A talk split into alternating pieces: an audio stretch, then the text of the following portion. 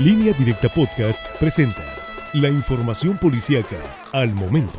Soy Axel Avendaño y esta es la información policíaca más relevante de las últimas horas.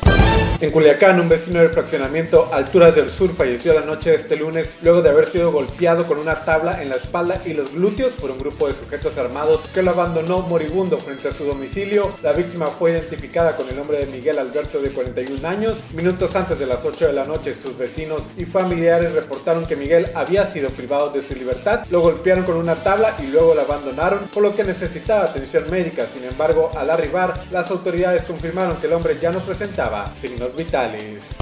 La noche de este lunes se presentó un fuerte incendio en las inmediaciones de un panteón privado que se ubica a un costado de la carretera que va hacia el aeropuerto del Valle del Fuerte que da servicio a la ciudad de Los Mochis. El fuego llegó hasta la zona perimetral del Camposanto e incluso varios árboles de pino ardieron en llamas. Al momento del incendio no se observó la presencia del cuerpo de bomberos, sin embargo se intuye que el fuego fue controlado pues el incidente no pasó a mayores.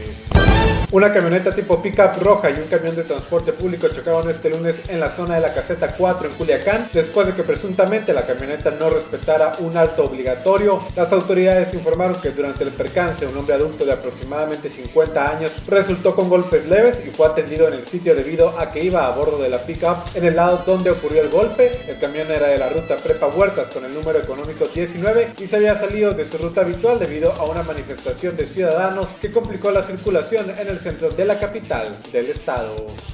Un camión cargado con pacas de pastura se incendió en su totalidad la tarde de este lunes cuando circulaba sobre la carretera de la 19 en la sindicatura de Costa Rica, municipio de Culiacán, y en un acto heroico el conductor sacó el vehículo en llamas de la zona poblada para evitar una tragedia. Las autoridades informaron que los hechos se registraron alrededor de las 5 de la tarde frente a la central camionera de la mencionada sindicatura. Según los informes, las pacas de pastura que transportaba el camión comenzaron a incendiarse por razones desconocidas y algunas de ellas comenzaron a caer de la plataforma sobre el pavimento Gracias a la acción heroica del conductor, el incidente no pasó a mayores. Más información en línea directa portal.com.